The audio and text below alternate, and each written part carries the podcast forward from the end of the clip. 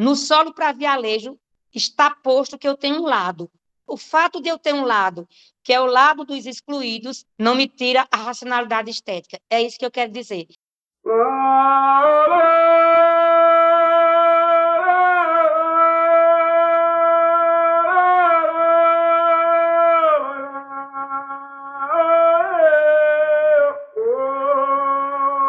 Caros ouvintes, sejam bem-vindos aos Sonhos Intranquilos. Um podcast de metamorfoses literárias.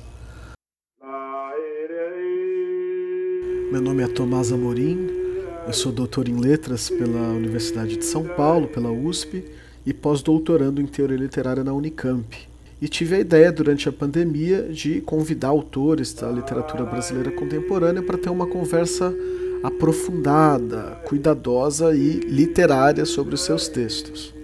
Esse podcast está sendo gravado em casa e as ligações com os convidados são feitas via internet, então é, pode ser que vocês ouçam eventualmente alguns ruídos. Isso é natural de uma produção pandêmica, né? como nesse nosso momento. Nesse segundo episódio do Sonhos Intranquilos, eu vou conversar com a Cida Pedrosa, que lançou no fim de 2019 o seu Solo para Vialejo. O livro foi publicado em Recife pela CEP. A Cida Pedrosa nasceu em Bodocó, no sertão do Araripe pernambucano. Ela foi uma das militantes do movimento de escritores independentes de Pernambuco na década de 80 e daí vem o seu gosto e experiência com a récita. Tem sete livros de poemas publicados, os mais recentes são Claranã, de 2015, e As Filhas de Lilith, de 2009. Ambos esses livros foram selecionados pelo Prêmio Oceanos de Literatura e ela comenta também sobre esses dois trabalhos na nossa conversa. Os poemas, inclusive, de, do, das Filhas de Lilith, foram transformados num curta-metragem Olhares sobre Lilith, é, a Cida Pedrosa tem participação em antologias de poemas e contos no Brasil e no exterior. E com Solo para Vialejo, ela foi vencedora do prêmio Jabuti 2020, tanto como livro do ano como como melhor livro de poesia. Como se as glórias é, literárias já não bastassem, a Cida também foi eleita no mesmo 2020 para ser vereadora da cidade do Recife pelo Partido Comunista do Brasil. Alguns meses eu escrevi uma resenha do livro chamada Ouvindo da Plateia o Solo, o Solo para Vialejo de Cida Pedrosa. Está publicado na revista Fórum, vocês encontram fácil. E é, vou começar esse episódio lendo o último parágrafo desse texto, acho que é uma, uma boa introdução. Solo para Vialejo tem algo de show itinerante como se as vozes de Bodocó tivessem montado uma banda e viajassem até nós cantando histórias desse outro lugar, deste outro tempo. Daí talvez a sensação de intimidade. São memórias dos outros, mas são memórias íntimas, como todos os lugares as tiveram, prestando atenção sobretudo nas que foram esquecidas. Sentamos na plateia, encantados, mas somos também convidados a participar. Cida Pedrosa escreveu um livro sedutor sem em momento algum aliviar as dores e as violências. Está tudo ali misturado, como em um espetáculo de circo de interior, fantástico e triste. É um livro que talvez tente apontar um caminho lembrando do bonito, quase milagroso, do passado. São poemas, são canções como as que talvez ainda hoje só toquem nos rádios dos caminhoneiros. É sobretudo uma poesia de cura, como o emplastro da salada de negro que servia para curar todo tipo de enfermidade. É poesia de bálsamo. E agora um trecho de Solo para Vialejo, lido por Cida Pedrosa. Antes de os homens brancos chegarem com suas naus nauseabundas e nulas, a terra era vasta e nós vivíamos livres livres e vastos, livres e vastos, livres e vastos. Não éramos vestais, éramos a vida, o verbo e a vastidão.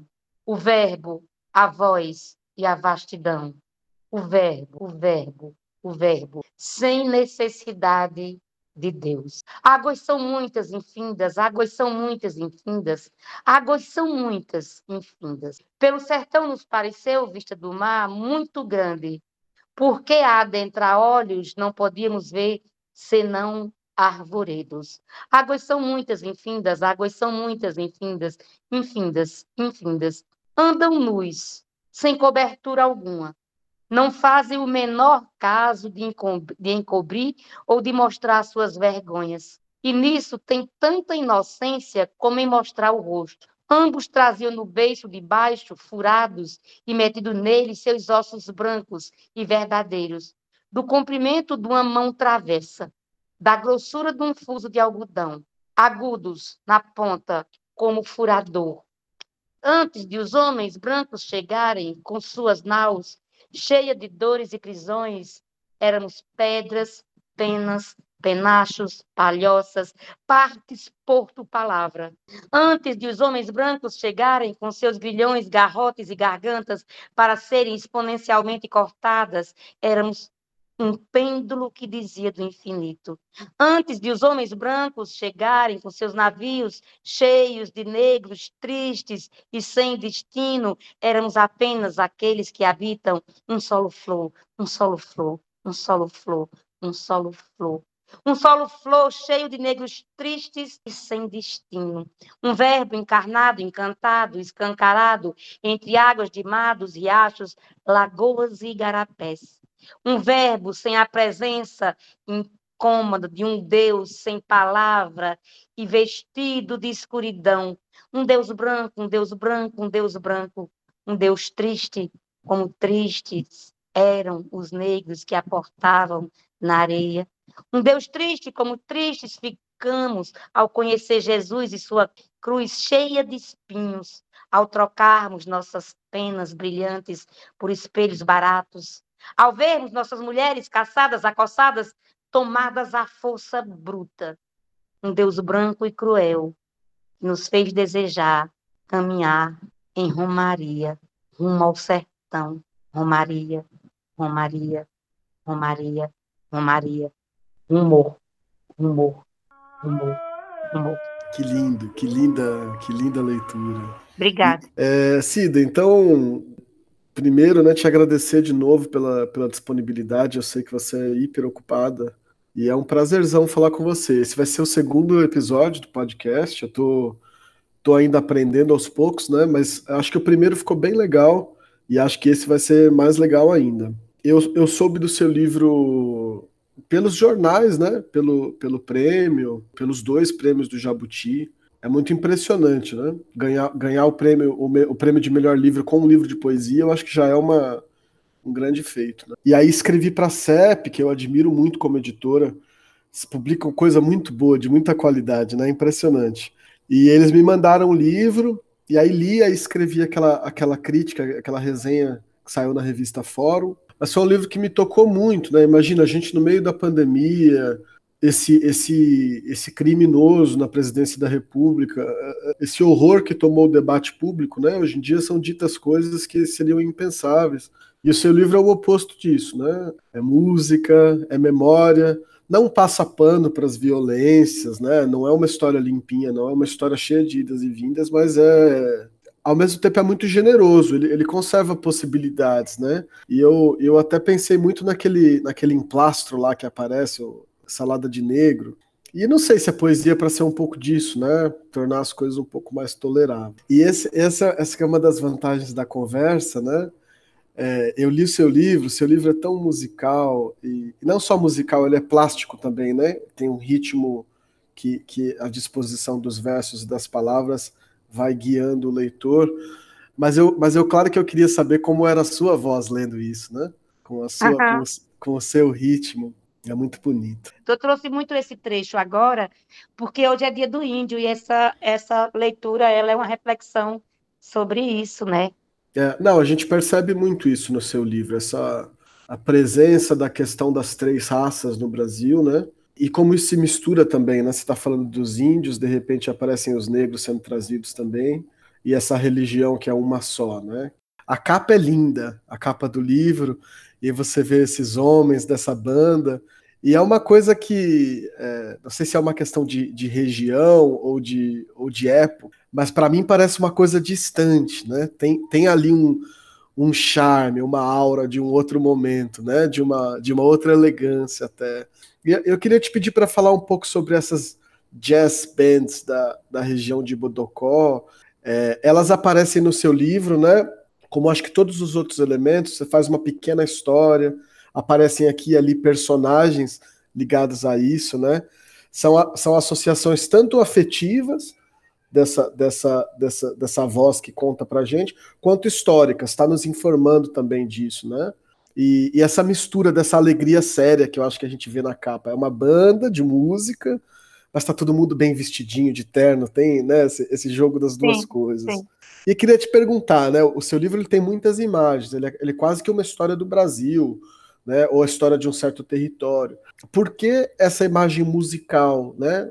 Por que, por que a música na, na, na capa do livro? Por que essa foto na capa? Por que de todas as imagens que aparecem no seu livro, essa da música? A gente vai falar bastante sobre música, né, que é fundamental no seu texto, mas por quê? Primeiro, assim, a, a minha literatura é muito musical desde sempre.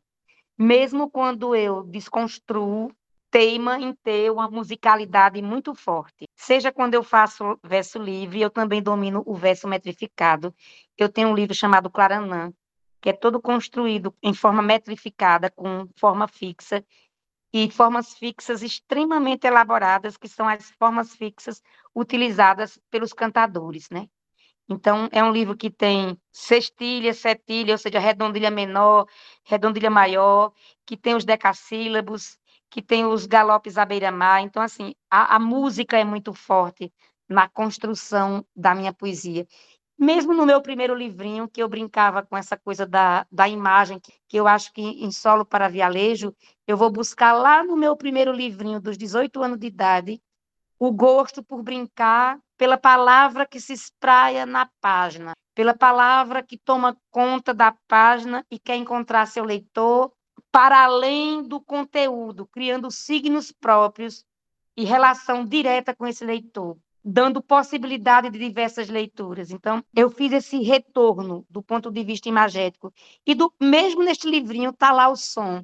Então, mesmo quando eu desconstruo, mesmo quando eu estou fazendo a poesia mais dura e livre, tem dentro uma, uma relação com a sonoridade. Eu, pode ser parecido, que é coincidência, mas não é, eu fui uma grande leitora do simbolismo e também fui uma grande leitora da poesia do Augusto e do Haroldo, que são profundamente musicais. Quem pensa que eles não são musicais é muito bobo. Para além de imagem, é música pura, o Augusto e o Haroldo, o Décio. Senão eles não conseguiriam comunicar o que conseguiram se fossem só imagem. Sem dúvida, é que ótimo, porque essa já era uma pergunta que eu ia te fazer, eu ia deixar para depois, mas já vou fazer agora. Porque a gente vê que tem uma espacialidade nos seus poemas, é uma espacialidade. Eu não sei se eu estou respondendo, eu sou meio maluquinha, vovô assim, sabe? Vamos conversando, é assim que é gostoso. eu, ia, eu ia justo perguntar se, se os concretistas eram uma referência para você, não só pela, porque você espacializa, né? Mas porque essa, essa espacialização ela é feita com o ouvido, não só com os olhos, né? Tem a ver com o ritmo, tem a ver com as aliterações. É, como você disse, né, os concretistas são muito bons de ouvido também. Tem uma musicalidade ali. Isso a gente também percebe no seu, a sua, a sua poesia é muito rica de ritmo, mas também no sentido espacial. A gente vai lendo os poemas, parece que está lendo uma partitura de música. Ah, aqui eu paro, aqui eu repito, aqui eu volto, né? Então, queria te pedir para falar um pouco dessa relação com o concretismo, mas antes, eu também vou dando saltos aqui, você vai vendo. Primeiro, você falou da música popular, isso me interessa muito. Talvez você tenha crescido ouvindo essa música popular e a sua poesia dialoga com isso. Mas tem também a referência literária do simbolismo. Então, seu, sua poesia, de fato, parece que se equilibra um pouco entre essas duas coisas. A gente sabe que o simbolismo também é tudo sobre sensações, né? Esse lado é também. sinestésico, né? Exatamente, é sinestésico é, as sensações vão puxando umas às outras. Tem as duas coisas da sua poesia, né? O simbolismo, que é de uma tradição já mais letrada, é, escrita, e essa musicalidade da música popular, é isso? Ó, oh, eu cresci ouvindo cordel, ouvindo cantoria, ouvindo é, o repente. E isso na minha casa tinha permanentemente. Quando a gente se alfabetizava, a prova da alfabetização era quando a gente conseguia ler um cordel completamente dentro da métrica e da rima. Então, isso você estava alfabetizado, você compreendia a leitura e nós fomos alfabetizados por nossa mãe. Então, assim, nossa casa era uma casa muito simples. Meu, minha mãe nunca foi à escola e meu pai fez o primeiro ano primário, mas a literatura popular estava lá. A gente ouvia rádio permanentemente. Então, Gonzaga, Jackson do Pandeiro, Ataúfo Alves, essa, essa cultura da música, ela vivia permanentemente dentro da nossa casa, porque o rádio ocupava uma mesinha, não tinha energia, papai trazia da feira pilhas grandes para o rádio, aqueles rádios de mesa, e nós ouvíamos rádio o tempo inteiro, o jornal, a novela da noite, e tudo familiarmente, e ouvíamos música. Quando tivemos mais um pouquinho de dinheiro, minha irmã comprou uma vitrolinha, e aí a gente tinha os vinis de Gonzaga, de Jackson, de, de Castanha, Inhanha. Então, essa, eu sou povoada dessas músicas, né? Porque minhas irmãs mais novas gostavam do Roberto. Então, eu ouvia muito Roberto em casa por conta das minhas irmãs mais velhas. As minhas irmãs mais velhas, quando ficaram mocinhas, ouviam o Roberto, ouviam o Iê, E meu pai ouvia tudo de Gonzaga. E tinha no rádio, lembro como se fosse hoje, uma parte que chamava Almoço Musical, que tocava basicamente música instrumental e tinha muita música de jazz band, muita música de jazz band das grandes orquestras do mundo, né? Então essa coisa está muito emprenhada no meu ouvido e eu acredito em formação pelo exercício, sabe? Eu acho que você lê, você faz tudo isso, isso é importante, mas essa sinestesia se dá muito quando é criança. Meus dois filhos, eles amam Bob Marley e Mozart. Tinha uma moça que nos trabalhava lá em casa, como funcionária, Lia, que eu amo muito Lia. Lia ouvia o dia todo Moza e Bob Marley. Não é coincidência. Meus dois filhos amam Moza e Bob Marley. Então, você constrói ouvidos, você constrói gosto. Então, eu acho que é uma coisa por aí. Eu tenho um gosto musical construído desde a infância.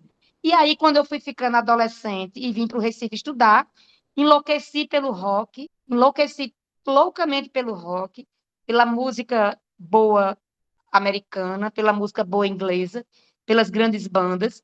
E aí mistura tudo isso. E o livro é uma mistura de tudo isso. E aí já entro naquela coisa que você falou.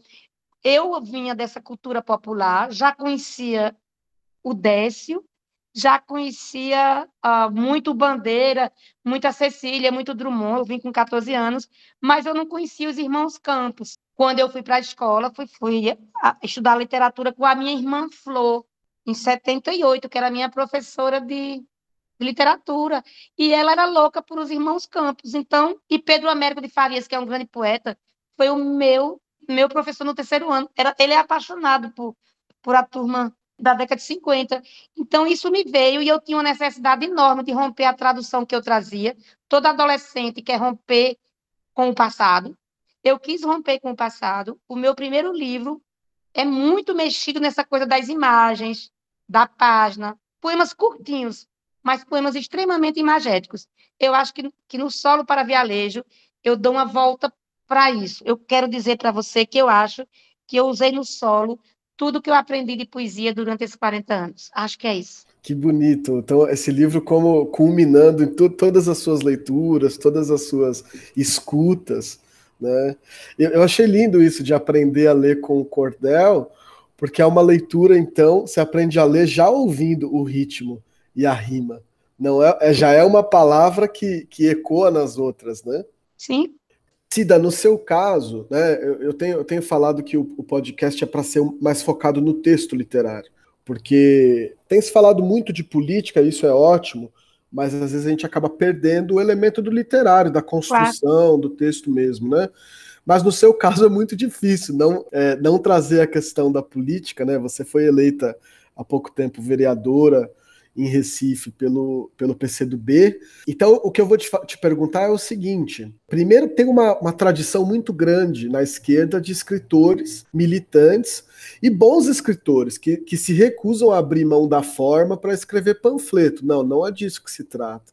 Eles vão é buscar uma forma literária que dê conta de trazer aquelas aspirações e aquelas questões políticas, né? Quando a gente falou antes, você até estava me, me, fazendo uma lista de escritores comunistas, né? É, isso para você, então é uma pergunta genérica, ampla. Como você transpõe essa inspiração militante, política, de esquerda, comunista, na sua literatura?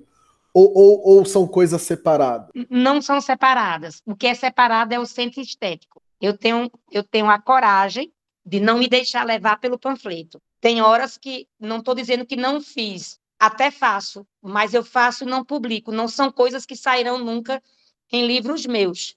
Precisa de um texto para um guia eleitoral que eu sei que é importante, eu escrevo. E até assino embaixo, sabendo que é uma porcaria. Assino linda, de boa, sei que aquilo é o que a gente chama. Drummond chamava poema de ocasião, né? Chamava poema de ocasião. Então você faz e sabe que aquilo é para aquela ocasião e a verdade histórica se torna maior do que a verdade literária. Ponto. É ali. É ali. Agora, eu não deixo isso correr para as páginas do meu livro. Todas as vezes que eu deixei, eu me dei mal. Tem alguns livros meus que nem, nem necessariamente são o panfleto, que eu publiquei poemas que eu não gostava e publiquei por, por birra e eu me arrependo, porque são poemas que eu não assino mais. E eu também tenho uma coragem enorme de dizer que porcaria, que merda que eu escrevi. Digo com muita tranquilidade, sabe? Então eu separo muito bem isso. O, o Ferreira, quando inventou de fazer cordel para se aproximar do povo, o Ferreira Goulart, os cordéis dele são horríveis. São horríveis. Qualquer escritor de cordel aqui vai achar um horror aquilo que ele escreveu. A gente escreve com mão nas costas sobre aquilo de forma muito melhor mas ele quis utilizar o cordel para ser uma linguagem próxima do povo. E eu entendo o que ele fez, porque eu também faço de outra forma, entendeu? Mas ele publicou em livro, eu não publico em livro, eu deixo lá a parte como a contribuição minha para a luta. Quando eu disse que não se separa, não se separa. Aí já é outra história, que é, fica muito claro no solo para vialejo, para mim está claro, não sei se está claro para o leitor, não, vamos, não vamos usar a palavra claro. Eu estou querendo, eu quero, tô querendo retirar essa palavra do meu dicionário. Eu quero negritar. Eu quero negritar que no solo para vialejo está posto que eu tenho um lado. O fato de eu ter um lado, que é o lado dos excluídos, não me tira a racionalidade estética. É isso que eu quero dizer. Minha poesia tem função social. Sempre teve, sempre terá. Mesmo quando ela não está falando de questões sociais ou políticas. Eu tenho livros com pegada muito erótica e eu sempre utilizei o erotismo como uma alavanca contra a caretice, uma alavanca contra o status quo, uma alavanca contra esse mundo que até hoje quer, fazer, quer fazer com a gente o que fizeram com Gilca Machado. Pronto, é, é isso. O sax de Seu Miguel, o sax de Otacílio Rodrigues, o clarinete de Raimundo Maciel, os negros tocavam banjo, os negros tocavam banjo, os negros tocavam, os negros sem nome tocavam banjo, jazz band, jazz band, jazz band. Jazz Band União Bodocoense. O símbolo delicado escrito no bombo indicava a borboleta azul pousou ali. Jazz Band, Jazz Band, Jazz Band. Quem são estes cavaleiros do Apocalipse No? Andarilhos de rostos apagados, silenciados, nas lembranças de uma cidade sem presente, irmanados em uma velha foto de trincheira, onde identifico apenas três, três acordes do blues. De fato, a, a, poesia ela tem, uma, ela tem uma função política, mesmo que ela não trate dos temas políticos, né? Eu comecei a nossa conversa te falando que, que ler o seu livro foi um tipo de bálsamo para mim, de cura num momento de doença social do país, né? Se isso não é profundamente político, né, que um livro te toque, te, te limpe um pouco da, da, das chagas, né? Essa questão do erótico que você trouxe, né, aparece bastante também no solo, e eu acho que ele, ele é um livro muito rico, né? Ali tem, tem memória, tem questão social, tem a terra, tem a música, tem a espacialidade, tem o erotismo. É, a gente vê mesmo que ele parece que ele é é um cristal de vida mesmo. E a vida ela é cheia de, de áreas, né? Ela é cheia de campos. E, e não é um livro monotemático, é um livro que, que circula e uma coisa puxa a outra. É, você estava falando da Gilca, você estava falando dessa, dessa contra-caretice. Fala um pouquinho mais disso em relação a como o erotismo aparece na, na sua poesia, por favor. Eu tenho um livro chamado As Filhas de Lilith, é um abecedário de mulheres, que começa com Angélica e termina com Zenaide. E eu, eu lancei esse livro em 2009. Ele foi selecionado entre 50, na época era Portugal Telecom.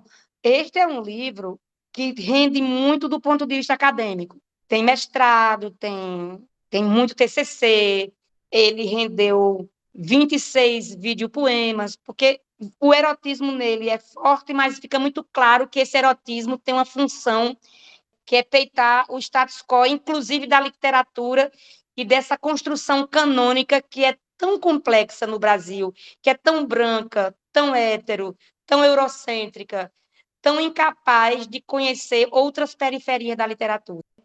Então, por exemplo, tem, eu tem abro... um tesão pelos corpos no seu livro, né? Tem um tesão nos corpos, isso é muito lindo.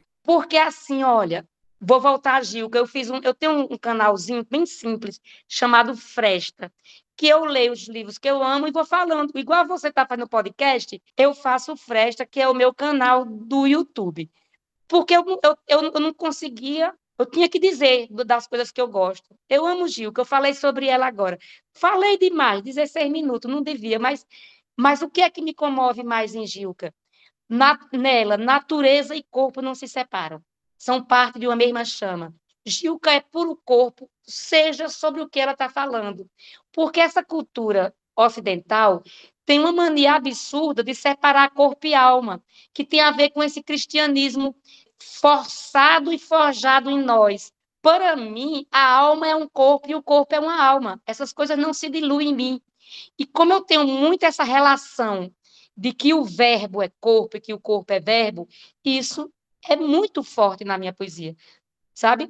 Essas coisas não se separam. E, e quando a gente está falando de escrituras de mulheres, quando a mulher põe o corpo no verbo e o verbo no corpo, isso é uma revolução. Você sai do, do lugar de musa para o lugar de sujeito dos seus desejos. Não que um homem não possa dizer como eu gozo, ele pode dizer da sensação, da, sens não, da sensibilidade, de como ele pensa como eu gozo. Mas esse espaço de lugar de fala do corpo, eu é que sei dizer como isso funciona. Então, assim, no livro As Filhas de Lilith, tem um poema que eu abro, que Angélica é meu anjo da anunciação. E eu digo assim: o pênis, o pênis de Angélica era de plástico. Passou a vida a esfregar-se no espelho. Eis a mulher ou homem. Injusto desígnio para quem precisa-se inteiro por dentre as coxas. Voz rouca sob os lençóis, desejo de iguais. Porra, bucetas também são objeto de encaixe. Que maravilha, que aula. Mas como é isso, né? Você estava falando um pouco sobre essa questão do. sobre como é para escritores escrever sobre, é, sobre o outro. Aqui você está falando sobre como, como mulheres escrevem sobre mulher, é muito rico, né? A gente aprende muito com isso. É, e escrever sobre o outro. Seu livro também tem bastante disso, né? Você está falando dos negros, você está falando dos índios, você está falando de, de pessoas que você conheceu ou de personagens inventados. Como que. Está ouvindo o carro do ovo passando aqui na rua? Maravilhoso o carro do ovo. Em todo canto tem o carro do ovo. Muda o mundo, acaba o mundo, mas o carro do ovo. É o carro do ovo é universal, velho. Então é isso, é você falar um pouco dessa alteridade, né?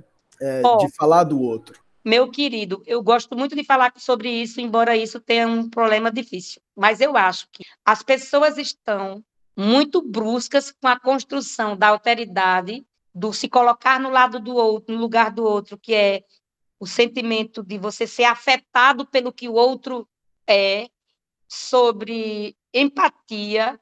Eu acredito no lugar de fala, mas ele não pode ser algo autoritário e único. A literatura ficará muito pobre se a gente falar só sobre isso. O fato de eu ser mulher não significa que eu não possa dizer do homem. Eu disse isso na minha fala anterior. Não significa que o homem não possa dizer de mim. Pode, mas é muito importante que sociologicamente eu me coloque. Não significa que literariamente seja assim, mas do ponto de vista sociológico é muito importante que as mulheres, os negros, os índios se coloquem. Mas eu posso e devo falar sobre índios, sobre negras e negros, sobre homens, sobre gays, sobre lésbicas, porque quando o mundo perder a capacidade de empatia e quando as lutas identitárias se sobreporem ao processo de criação, nós estaremos numa grande encruzilhada intelectual e também de sensibilidade, eu acho. Também acho. É, se é que já não estamos né, nessa, nessa encruzilhada. Que, que Exu nos ajude nessa encruzilhada. Que Exu nos ajude. Cida, e a bomba gira chegue junto. Chegue junto. O prefácio que tem do seu livro, né, que acho que, salvo engano, foi o próprio editor que escreveu, é muito, é muito inteligente, é muito interessante, ele, ele provoca para várias questões. Uma delas é um pouco essa o movimento um pouco inverso do, do Morte e Vida Severina, e não só do litoral para o sertão, mas eu tenho a impressão também que do presente para o passado nessa ordem, mas que há, há viagens em, em, em, funcionamento ali, né? E essas viagens, claro, não, não, é uma não é em linha reta, ela tem idas e vindas, ela, ela é entre, entrecruzada por memórias, por causos. É, queria que você falasse um pouco sobre esse aspecto do épico do seu livro, né? Ele é um livro épico, de fato. Ele é um épico entrecruzado de lembranças, mas é um épico, e como todo épico, tem uma viagem no tempo e no espaço. Quando eu comecei a fazer o livro, eu tive muito medo de como juntar essas duas coisas, porque eu não sabia se daria certo. Eu estou numa outra encruzilhada agora com um outro livro que eu estou escrevendo. Então, assim, porque eu, eu gosto muito de me reinventar. Se for para eu escrever um livro do mesmo jeito, eu não me interesso, eu perco tesão. Eu tenho que, que me reinventar. E, e, e aí eu queria contar essa história.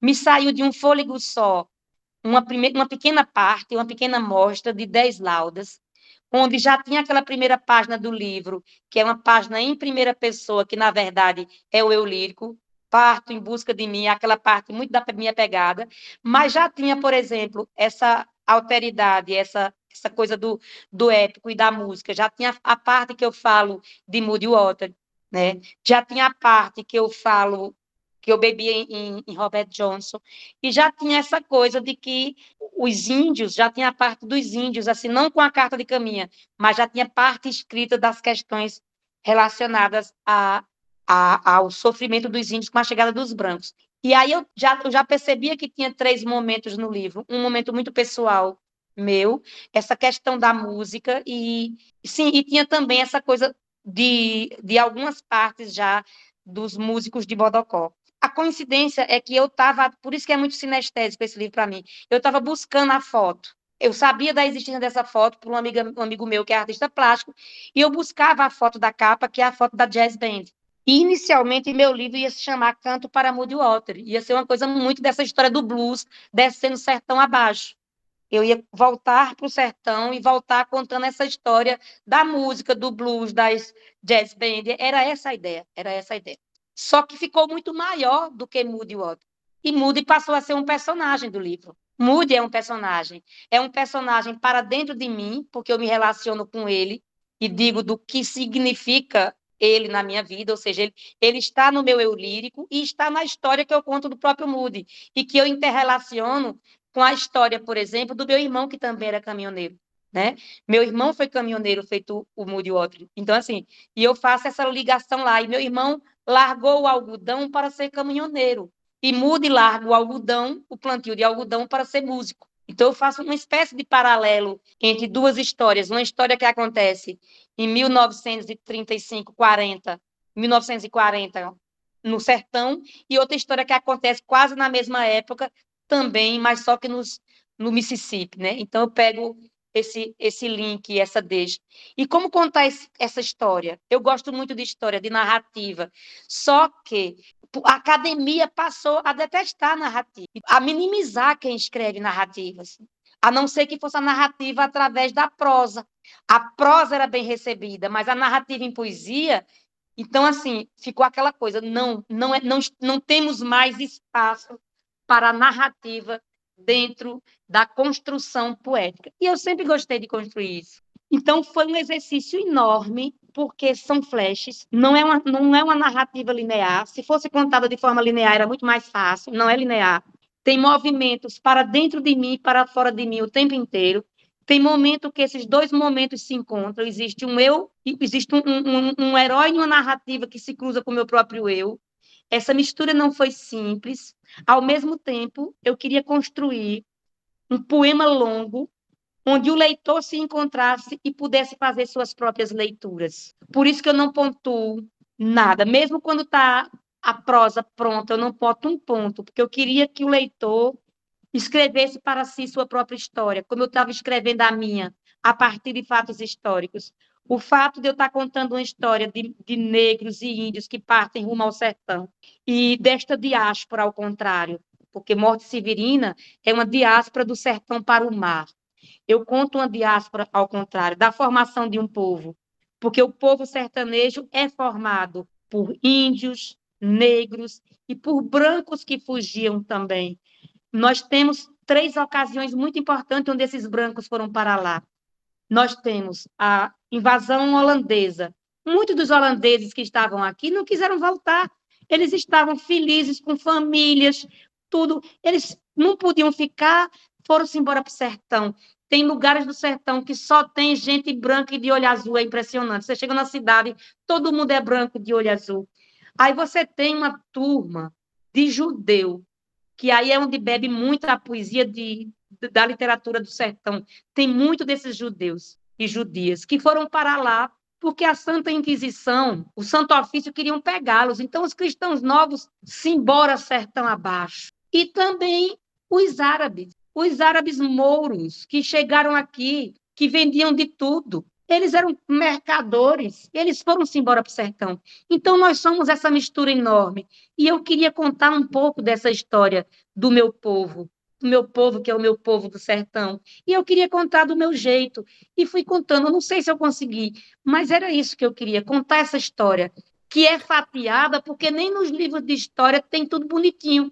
É, é, e a gente percebe essa, essa, essas ondas, né? São ondas de migratórias, há uma mistura de tempos e de personagens que o seu livro capta com precisão histórica, né? A história não é organizada também, a história ela é entrecruzada, e no seu livro isso também está entrecruzado, como você bem falou, né? Do exterior, a viagem exterior, mas a viagem interior também. É muito bonito, a gente vai chegando, eh, vai entrando nesse sertão junto com você, e a gente se sente um pouco lá nessas festas da banda, nessas figuras de personagens, nesses outros estrangeiros que você traz também, né? Essa, eu acho sempre bonito quando se estabelece relação entre a diáspora negra nos Estados Unidos e aqui no Brasil, né? E o, e o seu livro pelo blues, né? Eu até falo lá no, no texto do Baco Exu do blues. Eu não sei se você é maravilhoso, é maravilhoso. Olha, quando você fez aquela relação, eu digo, meu Deus, total, viu? Total. Porque eu amei aquilo, amei. É, são, são, são parentescos na diáspora, né? E no seu livro isso me, me, me, imediatamente me levou a ele. E quando você ouve o Baco, você pensa, mas que estranho que é esse rapper baiano, que já são categorias também, né? O rap é uma coisa mais de São Paulo. Não, o rapper baiano é, trazendo a questão do blues americano, e aí isso tudo passa a fazer sentido. No seu livro também, né? Homem, eu não conhecia a criatura. Aí eu fui atrás a parte do seu texto. Eu amei, me apaixonei. Que bom. Tomara, tomara que, ele, que ele conheça o solo também. Vamos, vamos, vamos mandar para ele. Vamos, vamos, vamos ele. Eu fiquei morrendo de vontade de ir para um espaço eu e ele, sabe? Ah, meu Deus. Ia dar certo, ia dar certo. Cida, tenho mais uma pergunta também. Essa é um pouco, essa é um pouco técnica também. É, a gente já falou da, da, musicalidade na sua poesia, da espacialidade, sobre como você domina o ritmo, né? tanto no sentido musical quanto espacial. E quem lê o seu livro, acho que o primeiro elemento formal que repara são essas repetições desses tercetos. Né? Você repete ali. E eu fiquei tentando imaginar né, o que, que é isso, o que, que são essas repetições. Porque musicalmente é quase como se fosse um refrão, poderia funcionar como um refrão, é, mas como o seu livro também trata de traumas históricos, eu fiquei pensando, né? O, essa também é a voz do traumatizado, que tem que repetir, que gagueja para tentar para tentar formular, ou quem está tentando se lembrar de algo que aconteceu, né? Você, ah, foi uma vez, foi uma vez, foi uma vez que eu. E isso tem tudo a ver com o Brasil, com, com a história do Brasil, né? Quer dizer, essa, essa musicalidade, a leveza da musicalidade que a gente vai inventando, e por outro lado, esses traumas. Eu queria que você falasse um pouco sobre essa opção dos tercetos que se, que se repete. Oh, tem muito a ver com tudo, todas as três coisas que você falou. Aquela coisa de você potencializar a voz para ser ouvida, repetir para ser ouvido. Tem o simples, a, a simples escolha, a escolha técnica, que isso dava ritmo e compasso ao poema, isso dava é, espacialidade na página. E tem uma outra coisa muito íntima, que aí não tem como a pessoa descobrir é uma coisa íntima minha, íntima não, assim, na verdade, são os três acordes do blues, e cinco é a escala pentatônica. Mas isso é uma coisa muito minha. Não tem como alguém que vá ler achar que eu escolhi três vezes porque o, o blues foi criado em três acordes, ou porque a escala pentatônica da música de Moacir Santos são cinco. Então, entendeu? Mas não, mas isso, isso é maravilhoso. E eu acho que eu discordo, não acho que seja uma coisa íntima, não. Isso está na, na, forma do livro como um todo, é um livro sobre blues também. Foi talvez é falta de conhecimento meu, mas eu, eu sabia que tinha alguma coisa aí. Que bom que, que investigamos. A gente já está caminhando para as últimas perguntas. Ainda um pouco sobre a questão da, da, da, mistura de raças, né? a famosa mistura de raças que, que nos constitui, para bem ou para mal. É, tem uma violência nesse processo, que é inegável, que, que aparece no seu livro, sem dúvida nenhuma, mas a música, eu sinto que ela, ela, surge às vezes no seu livro também como uma possibilidade de, não sei se de reconciliação, mas pelo menos de uma aliança, né? Não tem um romantismo, você diz lá, né? A música negra é roubada, ela é anonimizada, né? O, o músico negro ele não, não recebe o crédito. Mas essa música ela vai viajando, né? Junto com o livro, essa música também vai viajando e surgem, de repente, figuras brancas que são aliadas, parece, né? É, você Bob fala Dylan. do Bob Dylan, você fala do Gonzagão, né? Será que a música é isso, então? Quer dizer, é uma, é uma salada de negro? É uma, é, uma, é uma possibilidade de reconciliação? Eu acho que a arte, a música em especial, porque ela junta várias possibilidades rítmicas, é um espaço de encontros e desencontros, mesmo que a gente tenha que firmar o tempo inteiro e sociologicamente de onde venha e que mistura é essa para dar os créditos. Por exemplo, quando eu defino o shot, eu acho que isso é bem forte no livro. O shot vem da Alemanha, aí chega a Portugal, a Portugal e os portugueses trazem para cá. Tem dois lugares no Brasil onde se dança shot de forma diferente e se toca shot de forma diferente. Nós temos o nosso shot daqui, do sertão, e nós dançamos o shot também no Mato Grosso, de forma muito mais próxima do que se dançava nas cortes portuguesas e na corte que trouxe para cá. Só que a corte traz o shot, que era uma dança de salão, delicada, com acordes de música mais de cordas. E aí chega o negro e põe seu batu. Chega o negro e as negras e põe sua forma de dançar. E o shot é esse espaço de sensualidade. Não tem como você não dançar, dançar shot sem se roçar. Você só dança shot se roçando, porque tem uma ginga, sabe? E ao mesmo tempo o shot tem muito a ver com o blues. Então aí você vai se encontrando numa música de Aleimar, de negros e negras, porque vê, há, há o flagelo da escravatura, que é um flagelo mundial, né? A gente vai ter que passar muitos anos dizendo desse flagelo para que ele nunca mais aconteça e para que os que passaram por isso, por isso possam ser reintegrados, possam, possam ser acolhidos, possam, possam ter suas identidades preservadas. Mas um monte de negros e negras que foram para os Estados Unidos são parentes de negros e negras que vieram para cá. Tem uma parte do blues que faz com sanfona, que é a coisa mais linda do mundo. Então, tem um blues americano bem próximo da música camponesa americana, que é tocado com sanfona, que lembra muito o nosso shot. Muito, muito. Aí vem a gaita. O blues americano usa a gaita, o vialejo, que é o nome do meu livro. E todo sertanejo que se preze ama um vialejo. Lampião tocava um vialejo. Meu pai tocava vialejo, não bem, mas tocava. Me deu um vialejo de presente e eu nunca aprendi a tocar. Então tem uma coisa que cruza mares e que nos junta. Só que não pode ser só uma coisa da negritude. É da negritude, mas os brancos se misturaram. Bob Dylan é a prova disso e é essa aliança. Se nós pudéssemos pensar numa aliança, Bob Dylan é esta figura. Ele bebe no country, ele bebe no blues, e ele vomita isso de forma absoluta. Ele bebe na música indígena americana e foi extremamente incompreendido por isso. E aí ele vomita tudo num processo antropofágico, mas não nega de onde tira. Ele diz exatamente, ele, ele sai dizendo tudinho de onde vem. Então, eu acredito profundamente que a arte talvez seja o espaço, tempo e templo onde um dia nós vamos nos encontrar no outro tempo de delicadeza. Que lindo, muito, muito obrigado. Essa aliança, talvez aliança possível via vialejo, né? Eu ia te perguntar se você tinha aprendido a tocar, porque no livro a gente, a gente sabe que você recebe do seu pai e não sabe.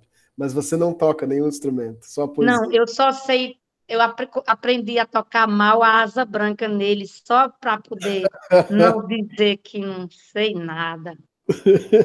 bem, mas sabe bastante já, né? Quem escreve um livro desse, acho que já sabe muito bem o seu instrumento, né? É, Cida, a, essas são as perguntas que eu, que eu separei. Eu acho que foi bom, né? Foi produtivo. A gente conseguiu... Eu amei que só falar com você. Que bom. Eu, eu agradeço muito. Eu, eu quero te ouvir muito mais ainda e vou, vou acompanhar o seu trabalho, com certeza. Mas, ó, Cida, antes, antes de, de terminarmos, o público quer ouvir Quer ouvir ah, tá. um shot, quer ouvir bora uma, lá, uma jazz lá. band. Você tem aí bora, uma bora, bora, bora, Ó, eu, o meu inglês é péssimo, tá? Aí eu vou dizer, eu vou dizer os nomes. Eu gostaria que, assim, Summertime é uma música que me acompanha desde há oito, nove anos, porque isso tocava muito, muito no rádio, nas grandes jazz bands. E quando eu a ouvi cantada, eu caí no choro. Até hoje, eu ouço Summertime e dá uma vontade enorme, enorme de chorar. E, mas isso tocava em, em Bodocó? As bandas Sim, de lá tocavam? tocava no rádio e o pessoal tocava Summertime na, nas bandas, né? A banda de Bodocó tem uma cena musical linda. É porque o sertão tem sido muito massacrado, mas a cena musical da minha cidade era muito linda. Tu depois bota aí na, na internet um músico chamado, que eu falo sobre ele, chamado Edinaldo Queiroz. Ele é um dos grandes violonistas do nosso país, só que ele mora nos Estados Unidos hoje, né? Ele é um, um ele, e ele fazia gypsy jazz. Gypsy jazz. Também tem os ciganos que aparecem, né? Ah, Aparece o mundo todo no seu livro. Infelizmente não encontrei a versão de Summertime, mas a gente ouve um trecho de Juazeiro do Edinaldo Queiroz, que está no álbum Dança Cigana.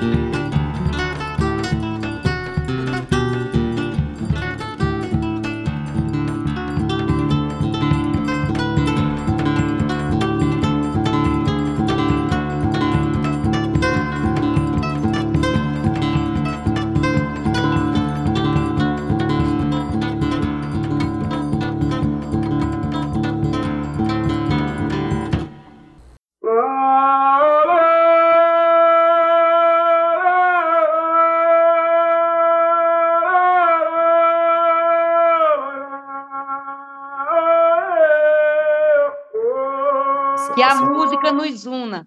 Aí eu vou terminar cantando para vocês, que eu não sou boa cantora, mas eu vou cantar porque é para me emocionar. Que é uma música do Gonzaga e do Humberto Teixeira, que para mim é um blues. É um blues. Ana Rosa, ai que saudade, tô fingindo de viver. Eu com asa eu avoava, eu avoava na mesma hora pra te ver. Em dezembro faz dez anos que amargo meu sofrer. E na conta da saudade a dor é dez, a dor é mil e eu sem você. Ana Rosa, doce amada, só sem tu eu vou morrer. E além do além da vida, que não seja o fim, pois eu jamais vou te esquecer. É ou não é um blues?